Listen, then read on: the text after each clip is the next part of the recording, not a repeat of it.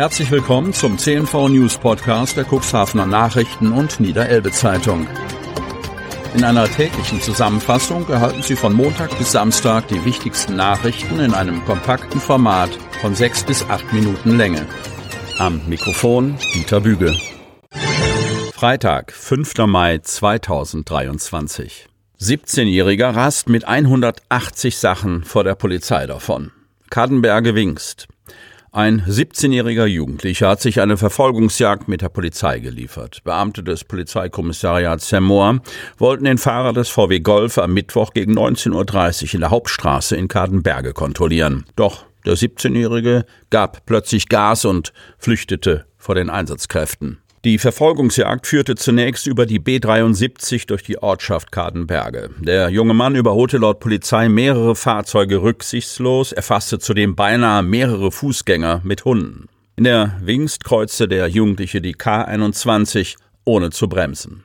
Der Fahrer eines weißen Autos musste nach Angaben der Polizei eine Vollbremsung einlegen, um einen Zusammenstoß zu verhindern. Im Bereich des Nord-Anna Torfweges verloren die Polizeibeamten den Golf aus den Augen. Sie mussten die Verfolgungsfahrt abbrechen, doch die Ermittlungen waren erfolgreich. Die Polizisten machten den Hauptnutzer des Fahrzeuges ausfindig. Dabei handelt es sich um einen 19-Jährigen aus Stienstedt. Der junge Mann erschien kurze Zeit später mit dem Pkw an der Dienststelle in Hermoor. Er bestätigte, dass der 17-jährige Jugendliche sein Fahrzeug genutzt habe. Gegen den Minderjährigen, der Polizei bekannt sein soll und keinen Führerschein besitzt, wurden mehrere Strafverfahren eingeleitet. Bei der Befragung stellten die Beamten Anzeichen dafür fest, dass der 19-jährige unter dem Einfluss von Betäubungsmitteln steht. Ein Vortest bestätigte den Verdacht. Da der junge Mann mit dem Auto zur Dienststelle gekommen war, wurde ihm eine Blutprobe entnommen. Auch sein Führerschein wurde sichergestellt und auf ihn warten entsprechende Strafverfahren. Bei der Verfolgungsjagd erreichte der VW Golf laut Polizeigeschwindigkeiten über 180 km/h pro Stunde. Innerhalb geschlossener Ortschaften wurden Geschwindigkeiten von bis zu 140 erreicht. Die Fahrt kann man nur als halsbrecherisch, rücksichtslos und unglaublich gefährlich einstufen, ärgert sich Bernd Osterndorf, Leiter des Einsatz- und Streifendienstes des Polizeikommissariats Hemmoor. Dass es nicht zu einem Unfall kam und keine Personen verletzt wurden, grenzt hier schon fast an ein Wunder. Die 2019 in Altenwalde errichtete Modulkita wurde nach Groden versetzt. Cuxhaven. Irgendwann fährt ein LKW vor, nimmt die Kita Huckepack und stellt sie anderswo wieder auf. Das war der Gedanke, als die Container für Altenwalde angeschafft wurden, und ziemlich genau so hat es am Mittwoch bei dem großen Umzug auch funktioniert. Von einem Tag auf den anderen ist Groden so zu einer neuen Kindertagesstätte gekommen.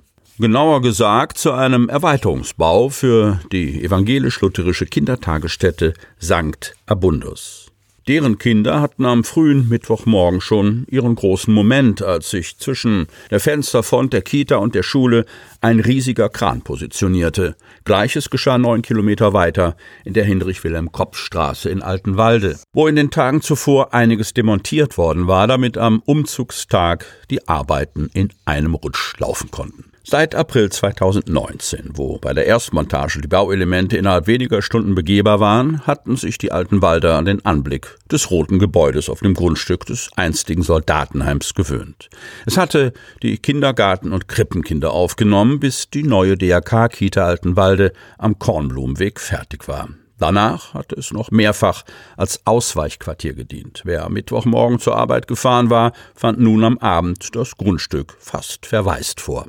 In Groden stand dafür bereits ein fast fertig montiertes Gebäude.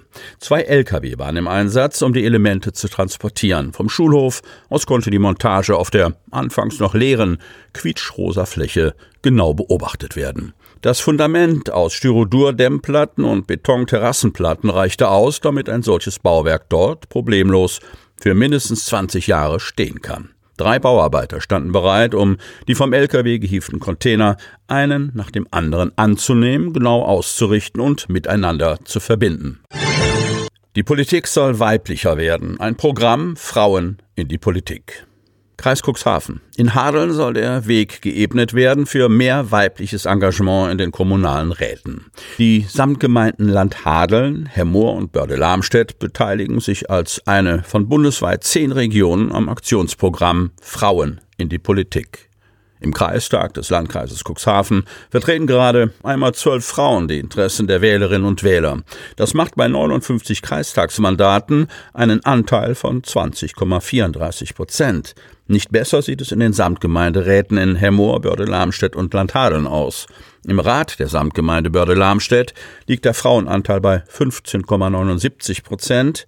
In Hemmoor sind es 19,35 Prozent. Im Rat der Samtgemeinde Landhadeln befinden sich von den 37 Mandaten nur sechs in weiblichen Händen. Das sind 16,22 Prozent. Auch in den Gemeinderäten und auf der Bürgermeisterebene ist die Politik meist männlich und älter.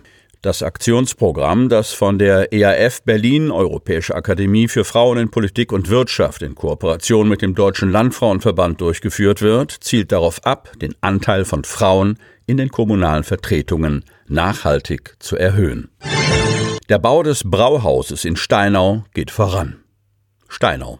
Seit fast zwei Jahren läuft die Planung für ein eigenes Brauhaus in Steinau. Ihren Platz soll die Braustube direkt neben dem Backhaus finden. Dort soll dann das Bier Just for Fun, wie Steinaus Bürgermeister Armin Heidmann es nannte, gebraut werden.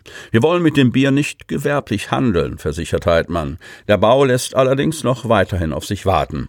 Die Baugenehmigung solle zwar schon bald vorliegen, allerdings müsse dafür erst die Klärgrube am Holzschuhmacherhaus erneuert werden.